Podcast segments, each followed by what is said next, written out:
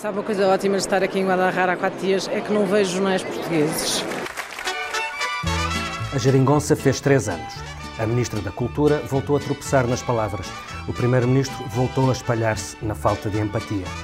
Uma coisa ótima de não estarmos em Guadalajara é fazermos a comissão política sobre estes três temas. Felicidades, felicidades. Feliz cumpleaños este episódio tem o apoio da TAP Air Portugal. Dê asas ao seu negócio e ganhe dinheiro enquanto voa. Adira já ao programa da TAP para empresas em tapcorporate.com.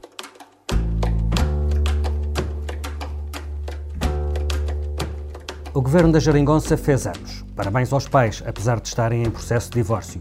Houve muita festa socialista, da qual mal chegaram migalhas aos parceiros da coligação. A descrição do PCP e do Bloco nesta efeméride foi o reverso da exuberância do governo e do PS, que fizeram conferências de imprensa, jornadas parlamentares, sessões de perguntas com cidadãos e até um jantar-comício.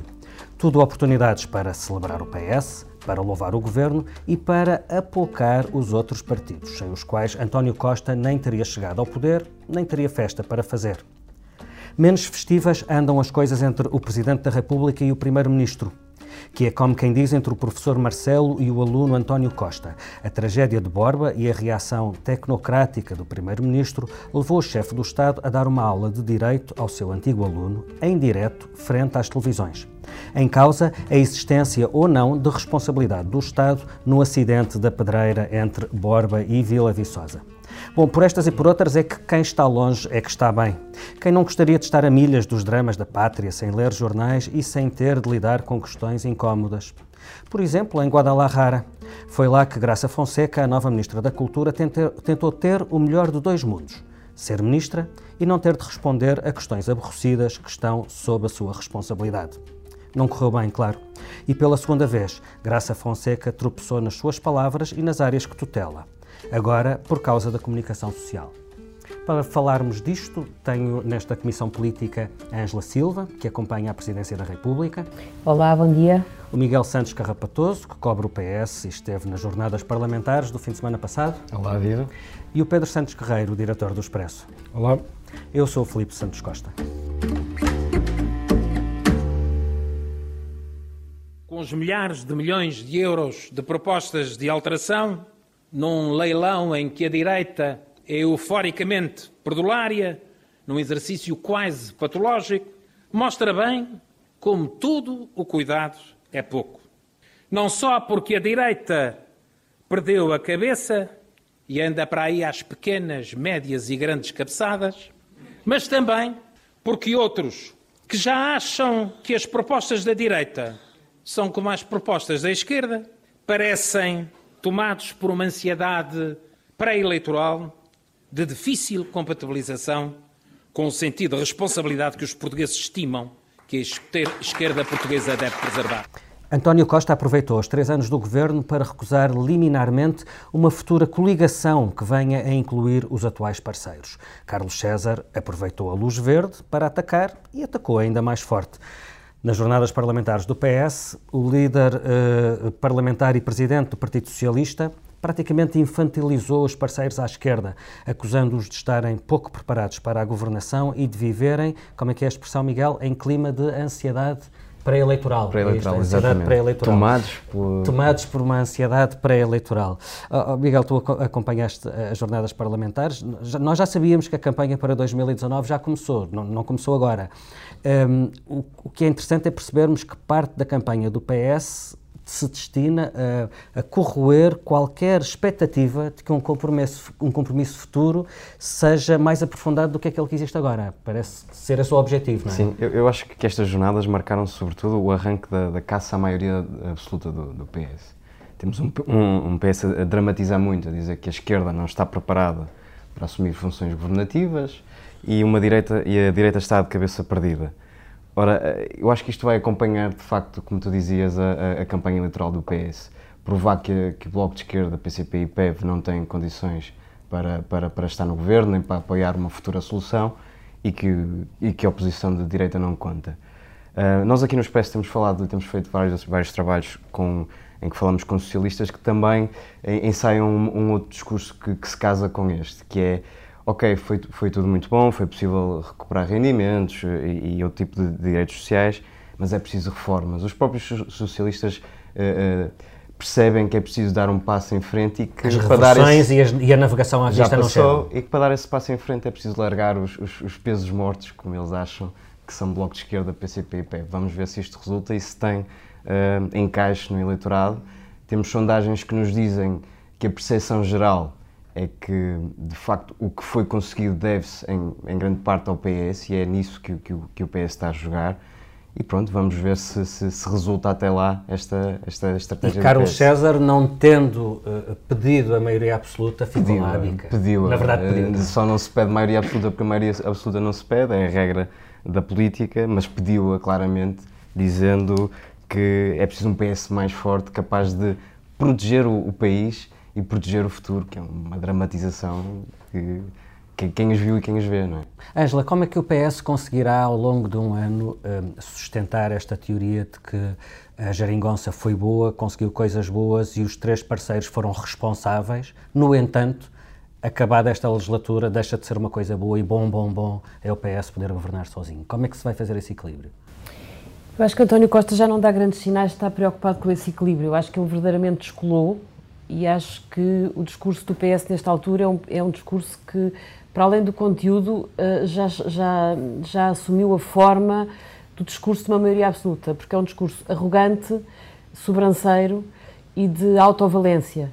Uh, é muito assustador ouvir Carlos César falar do, do, Bloco e do PC como os outros. Exatamente. Quer dizer, isto é o cúmulo da falta de respeito por parceiros que sustentaram esta maioria. Portanto, nem os identifica, nem lhes diz o nome. Nem... Nada, já se tinha percebido no Congresso do PS em que António Costa se deu ao luxo de ignorar os seus parceiros, sem os quais não tinha governado.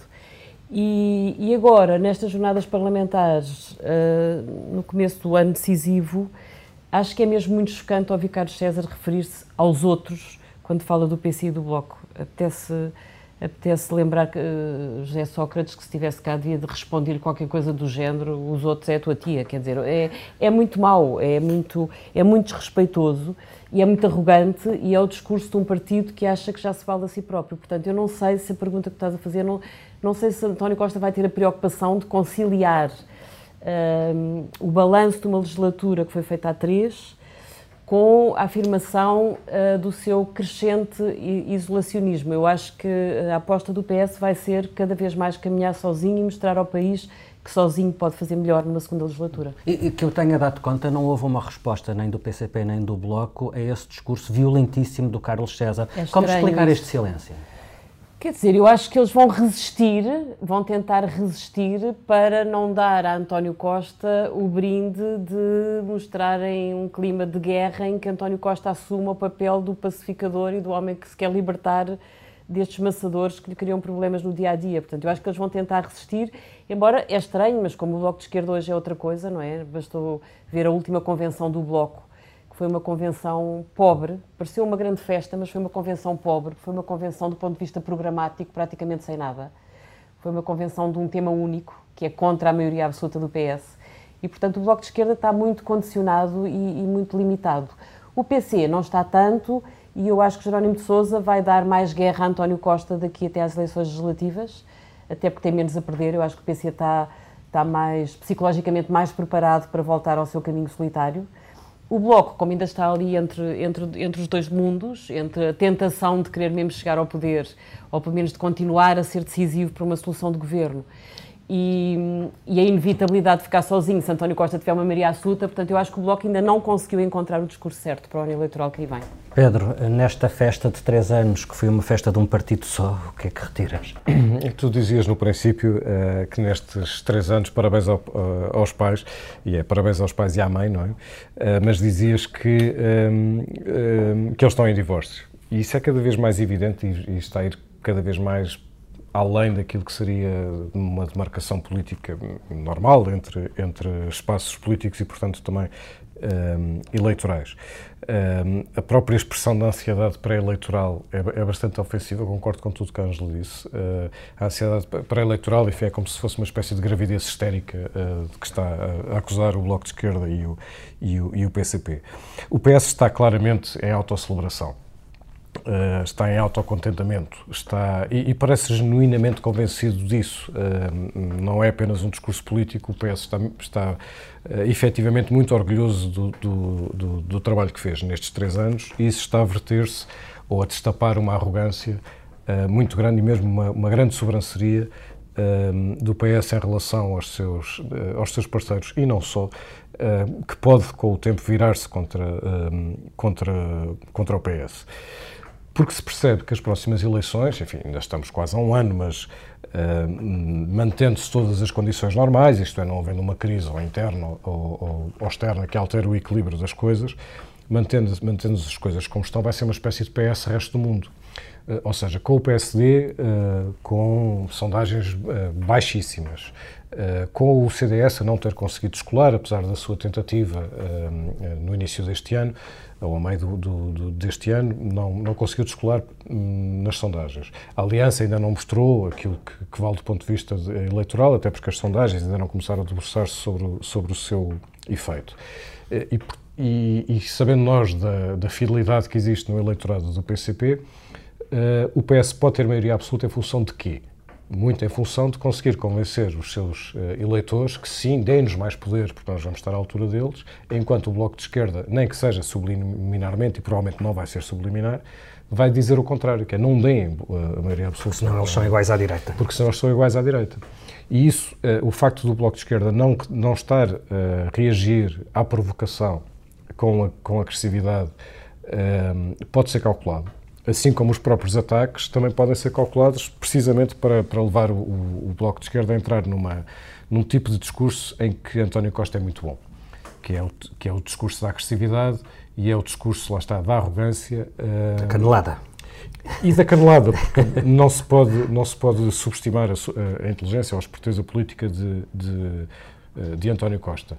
Mas o que me parece muito claro é isso. Isto vai ser, eh, sobretudo à esquerda, uma espécie de PS eh, resto do mundo e o PS quer convencer o eleitorado de que, vale, de que não só merece, mas como estará à altura de uma maioria absoluta. E a partir daí terá um poder que obviamente não é ilimitado, mas é, é, muito maior, como aliás se viu no primeiro e no segundo mandato de António Costa na Câmara de Lisboa, foram muito diferentes, porque no segundo teve uma maioria, uma maioria absoluta.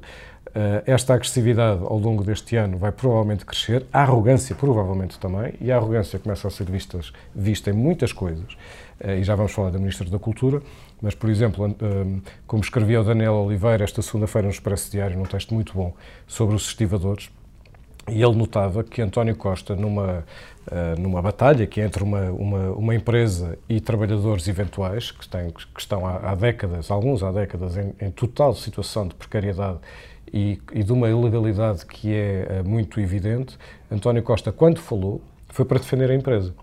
E foi para dizer, a repetir, aliás, os seus argumentos. Foi aberto um concurso porque é que os trabalhadores não aderem, quando obviamente não há concurso. O que há é tentar dividir os grevistas para que alguns entrem e, portanto, retirar-lhes força.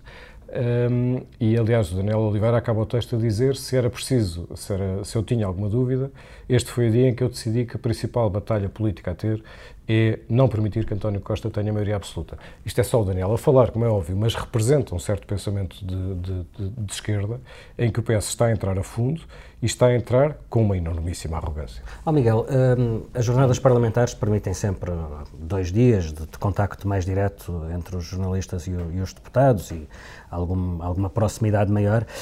Do que tu o, o, o grupo parlamentar do PS acredita mesmo que consegue ganhar sozinho?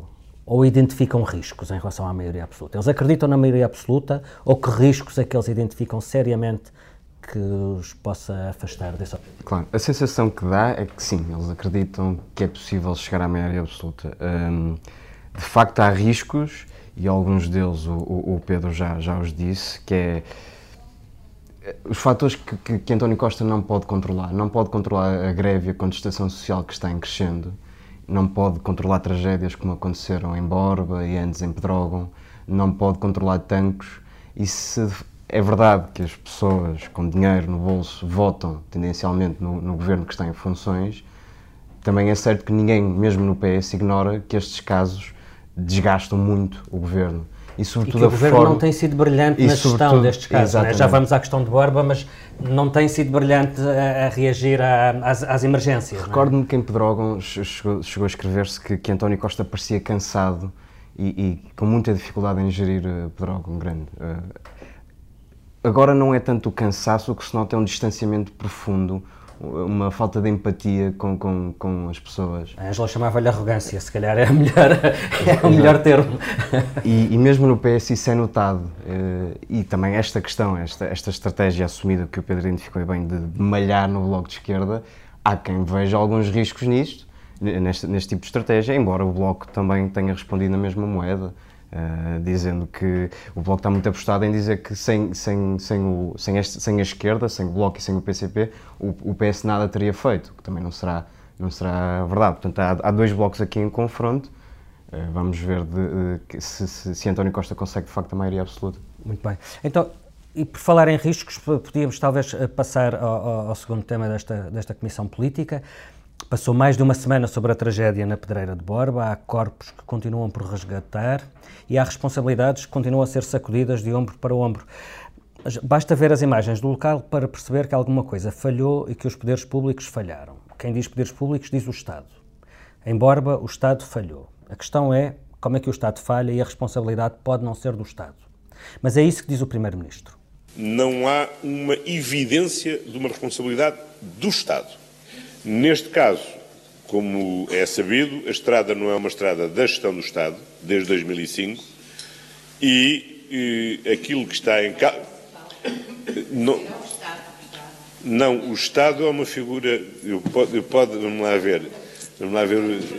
Vamos lá ver, vamos lá ver se nos entendemos. Assim, o Estado é uma pessoa coletiva pública distinta dos municípios. A justificação de António Costa é tecnocrática, é burocrática, é um rendilhado de juridiquês servido, mais uma vez, por aquela falta de empatia que António Costa já mostrou noutros momentos. E isso obrigou Marcelo Rebelo de Sousa a vir a jogo, não só para equilibrar a frieza da mensagem do Primeiro-Ministro, mas para corrigir do ponto de vista jurídico. Para o Presidente, é evidente que há responsabilidades que a administração pública tem mesmo de assumir. Assumir a responsabilidade própria da administração pública perante os familiares das vítimas.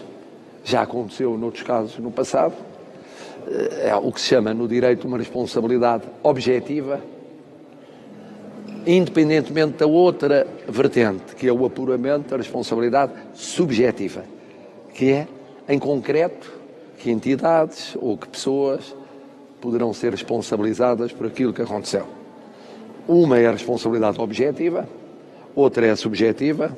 Quanto à objetiva, parece evidente a sua existência. Quanto à subjetiva, depende naturalmente das investigações que venham a ser feitas. Ângela, já vimos qualquer coisa parecida com isto. Um primeiro-ministro a não perceber que a política tem uma dimensão humana, não é só uh, debitar compêndios de regras, e um Presidente da República a ter de vir uh, dar essa dimensão e ter de vir explicar que há política para além de, de, da burocracia.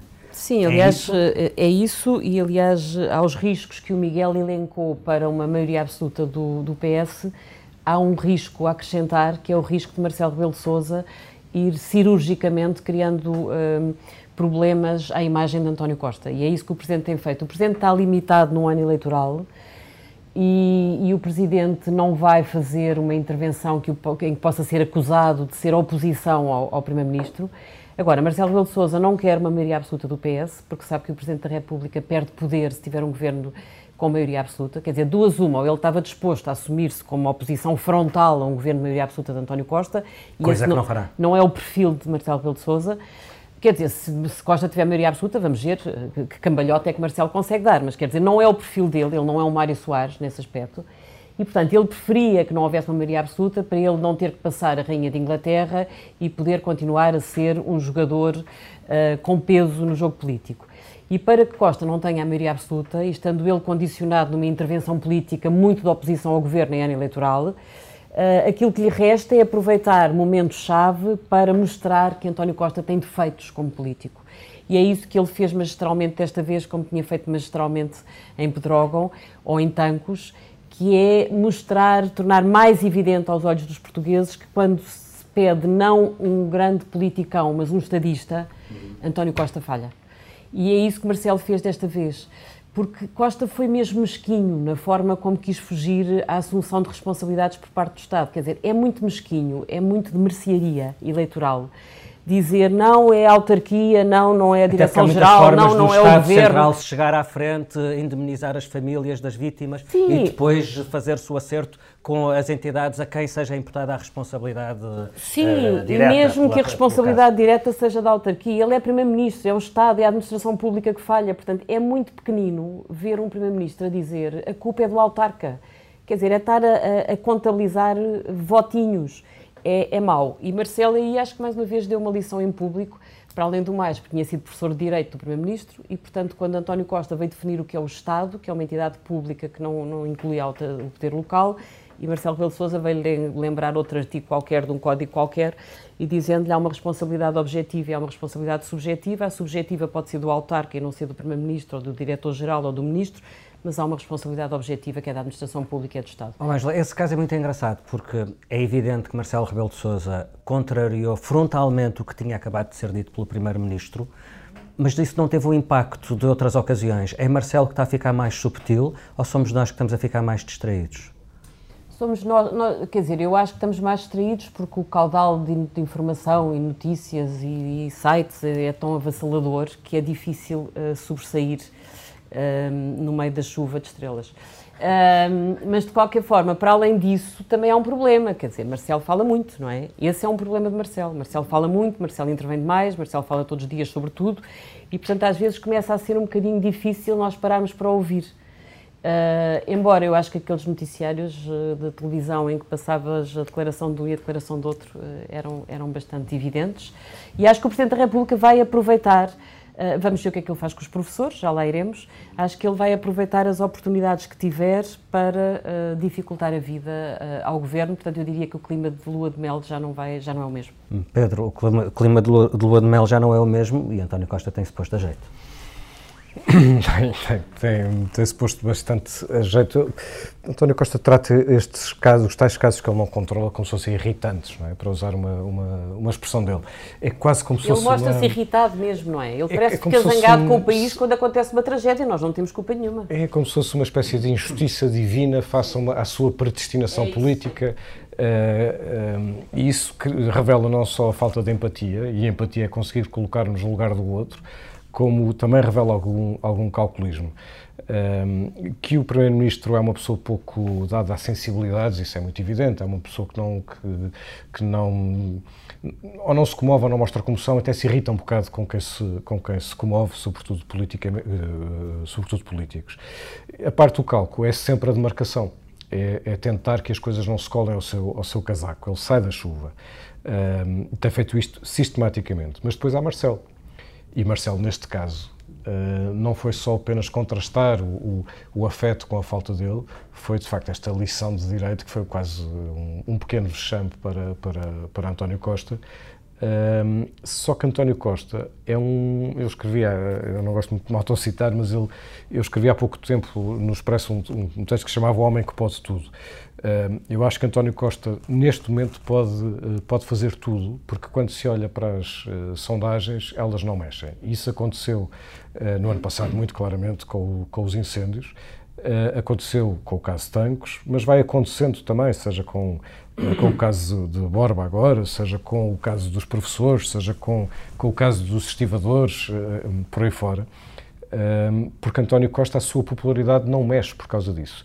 E eu acho que, em parte, isso tem a ver não acho que tenha muito a ver com a falta de força da, da falta de trabalho da comunicação social, eh, porque tem, nós temos feito muitos, muitos trabalhos sobre isso, embora me pareça que António Costa continua a ter boa imprensa. Esteja, eh, acho que António Costa teve um ciclo ao contrário. Normalmente os primeiros ministros têm um estado de graça no início. Ele não teve no início, porque ninguém dava nada pela geringonça, teve as sanções de Bruxelas, etc. Teve, teve na segunda metade da legislatura mais do que teve na, um, na primeira. Mas agora é evidente que há uma oposição fraquíssima, sobretudo do PSD, que não, uh, que não faz a oposição a sério, que não sabe uh, pegar nestes assuntos e, e, não digo pegar em cada coisa para atacar e picar, não, é transformar isto em discurso político e mostrar que isto está errado.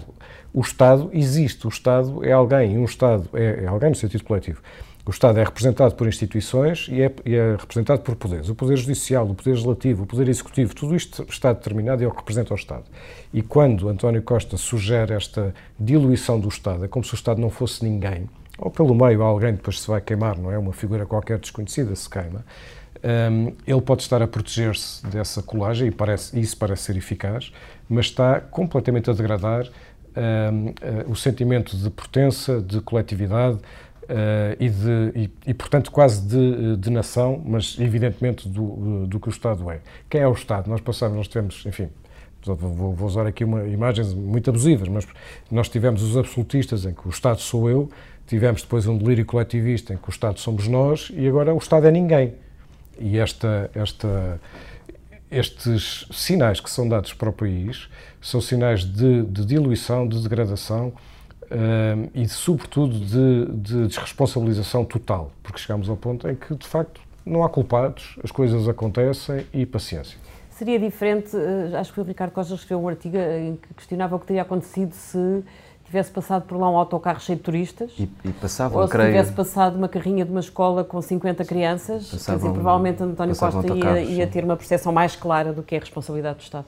Mas também é triste que seja o número de mortos que leva a, a perceber o que, são, o que são os deveres e os valores, não é? É, é uma coisa um bocado triste. Porque a responsabilidade naquele caso e todo o histórico de desresponsabilização entre o Estado Central e, os, e, as autarquias locais daquele caso concreto são décadas de negligência e de desresponsabilidade.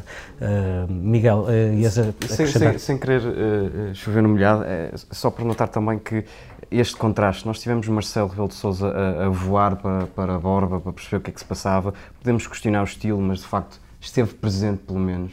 E no mesmo dia, na terça-feira, quando decorriam as operações de socorro, tínhamos António Costa e, e Pedro Marques, Ministro do Planeamento e das Infraestruturas, assistir ao Portugal-Polónia em Guimarães.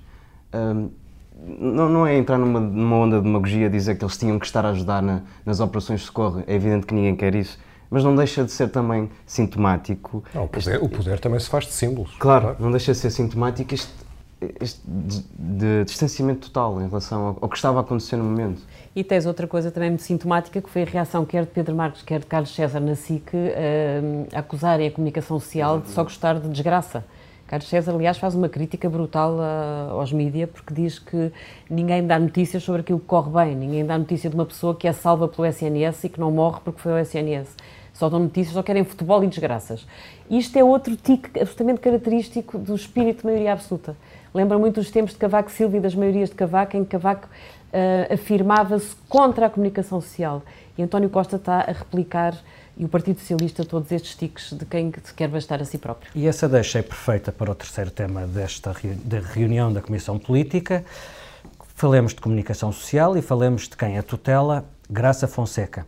Sabemos pouco sobre o que Graça Fonseca pensa para a cultura, um ministério que lhe caiu ao colo sem se perceber bem como ou porquê, mas já sabemos qualquer coisa sobre o que ela pensa de algumas das áreas que tutela. Sobre touradas, por exemplo. É um dos tipos, tipos de espetáculo que estão na alçada de, do Ministério da Cultura e Graça Fonseca acha não só que não são cultura, como que são barbárie. Sobre comunicação social, outro pelouro que agora acaba a ministra, sabemos apenas que Graça Fonseca considera ótimo não ler jornais portugueses. Quando a ministra foi nomeada para suceder a Castro Mendes, houve quem lhe apontasse o desconhecimento e falta de ligação ao setor. A resposta foi que Graça Fonseca compensaria isso com grande capacidade técnica e traquejo político que ganhou nos gabinetes por onde passou, nomeadamente com a relação próxima e de amizade que tem com António Costa. Passou um mês, aparentemente continua sem eh, eh, a ministra continua a saber pouco sobre as áreas em que manda, a capacidade técnica ainda não evidenciou nenhuma e politicamente revelou-se, desculpem a expressão, um cepo. E nem a amizade de António Costa lhe vale. Pedro, a pergunta que eu te coloco é: passado um, um mês, já podemos dizer que o governo tem outra vez um problema com a cultura? Sim, já podemos. Uh, e precisamente da, da forma inesperada, porque, como dizias, o que António Costa parecia ter feito era ter escolhido alguém politicamente seguro para, pelo menos, não ter uh, polémicas.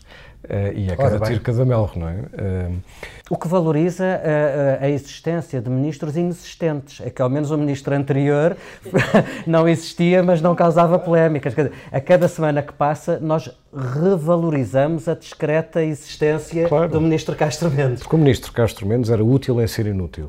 Uh, tinha essa utilidade política, não, não, não, não, ele não criava polémicas, houve polémicas que, relacionadas com concursos, mas não relacionadas com o que ele dizia ou com, ou com o que não dizia.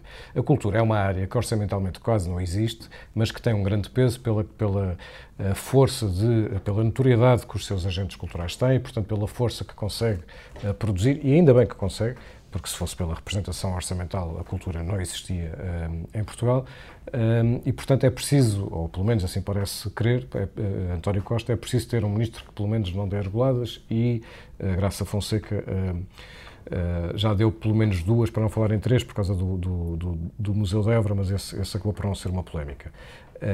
Mas, independentemente disso, eu gostava de separar as coisas por, porque acho que isto não é uma argolada, não é uma frase que lhe saiu mal. O que está a acontecer em Guadalajara, a Ministra da Cultura já não está neste momento em Guadalajara e o Ministro, o Primeiro-Ministro irá para lá no fim de semana. O que está a acontecer é importante. Uh, Portugal foi, é o país convidado, o país uh, convidado de honra da, da, da, Feira Internacional de Literatura. Uh, eu não sei, não sei exatamente qual é o investimento e qual é o retorno, portanto não estou a, às cegas a dizer que, que aquilo é incrível, mas tirando esses fatores que eu não, que eu não conheço, sobretudo, o investimento é conhecido, o, o retorno potencial não.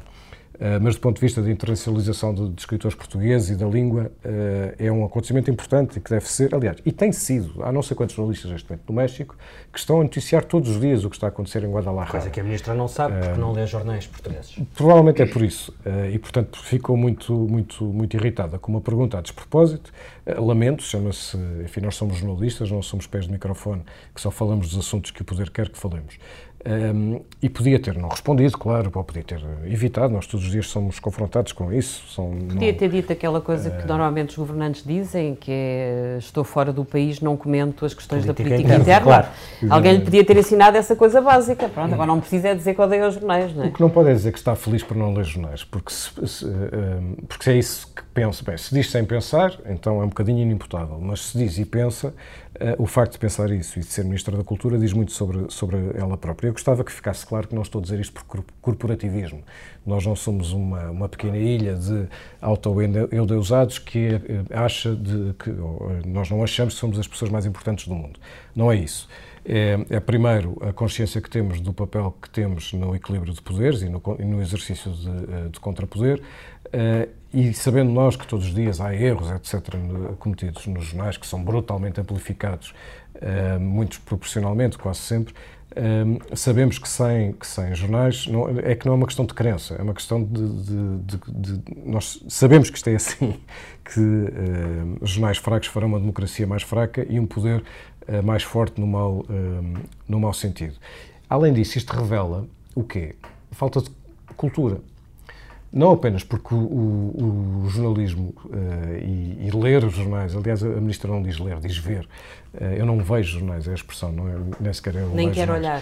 Uh, que não só fazem parte daquilo que se pode chamar cultura, aliás, ou não estaria sob a alçada do Ministério da Cultura, mas, sobretudo, cultura também é aceitar a diferença, saber aceitar a diferença e aceitar a crítica, quando é o caso, Uh, e, a, e, a, e, a, Ministra da Cultura parece bastante uh, indisponível para isso ao fim do mês. Ainda agora começou, não é? é tipo, há três Pedro, anos eu, debaixo eu, de uma grande pressão, não é? é. Não, foi... Mas eu acho que ela não desvaloriza o papel dos jornais, pelo contrário, ela valoriza-os. Ela, no fundo, não quer, a Ministra não quer ler as notícias porque ela sabe que as notícias lhe são uh, francamente prejudiciais. Quer dizer, no fundo, ela, se ler as notícias, percebe que tem o partido, grande parte do Partido Socialista contra ela, grande parte da opinião pública contra ela, muitos comentadores contra ela. Portanto, a ministra não está preparada para aquilo que é o embate político do, que um governante tem que aguentar no dia a dia. Eu não estava habituado a esta visibilidade. Não estava habituado a isto. E António Costa perdeu uma grande oportunidade. Nem já agora esta visibilidade que também está a terem uh, no México e com que parece bastante satisfeita, não é? Está no meio cultural, literato, rodeada de escritores Sim. e, pelos vistos, isso subiu-lhe um bocadinho à cabeça. Sim, mas a, a, a mensagem que passa é aquela mensagem, chamemos-lhe trampiana, de que não ler jornais é bom ou de que uh, a maneira de nos escudarmos da realidade que os jornais espelham é imputar a responsabilidade por essa realidade aos jornais, ao facto de existir notícias sobre isso. Não sei se no Al caso dela. Talvez é, alguém devesse é avisar a ministra de que a realidade não muda pelo facto de ela não ler jornais. A bronca que ela criou sobre as touradas continua aí, foi ela que a criou, não foi mais ninguém. É, mas eu não sei se é bem esse o pensamento dela. Eu, eu, eu vi Bom, francamente sobre o pensamento Graça. dela sobre comunicação social, sabemos esta frase. É, não lhe ouvi mais nada. Eu acho que Graça Fonseca, Fonseca transmitiu, sobretudo, um, um ar aflito de quem não está ainda com capacidade de resistência a, ao lado, a um dos lados da governação, que é aguentar as críticas. Ele apareceu um bocadinho a Ministra da Administração Interna, a ex-Ministra da Administração Interna, quando foram os fogos em Pedrógão. Portanto, há, podia estar de férias, eu podia perfeitamente estar de férias e estou aqui a trabalhar. Há aflição em Graça Fonseca e eu confesso que tenho saudades de João Soares, não percebo porque é que porque é que António Costa, tendo um bom Ministro da Cultura, que era um homem assim, que conhece muito bem os meios culturais, que é um homem culto, que é um, homem, é um bom político, é um tipo que aguenta os embates, não percebo porque é que ele correu com ele por ele dizer eh, nas redes sociais que queria dar umas bengaladas a um crítico ou a um comentador. Bufetadas. Não, repara, depois... ontem, ontem o Martim Silva escrevia no Expresso Diário, ele acaba o texto dele de ontem a dizer exatamente isso, que é é pior um ministro dizer que dá umas bengaladas, que obviamente no sentido figurado, e não estou sequer a desculpá-lo, não é isso, mas é pior uh, um ministro que foi despedido por causa disso, uh, dizer que dá umas bengaladas num cronista, é pior do que uma ministra que, uh, com este desdém pelo, pelos jornais. Sendo a ministra que tutela a comunicação Sendo a ministra social, que tutela, exato. Miguel. Só, só para pegar no que disseste, Filipe, desta atitude trampiana quase de, de vamos assistindo. E não, não é só em, em, em Graça Fonseca. A Ângela há pouco falava da, da relação que Cavaco Silva tinha com, com os jornais. Lembramos-nos também de, de, José Sócrates e a, a, sua relação conturbada, no mínimo, com a comunicação social. E o que disse Carlos César? O que disse Carlos César. António Costa já fez declarações e já avisou jornais em concreto absolutamente lamentáveis. Tivemos o Bloco de Esquerda que, no primeiro caso que teve delicado, uh, começou a gritar fake news, fake news. Uh, Rui, Rui Rio que faz uma campanha permanente contra a comunicação social. Rui Moreira foi, foi ao Facebook e disse parabéns, não fez literalmente isto, mas parabéns a Graça Fonseca por ter dito o que toda a gente pensa e ninguém diz. Claro, esta atitude, nós continuamos cá a fazer o nosso trabalho, não é nós que, que, que, nos, que nos melindram sequer.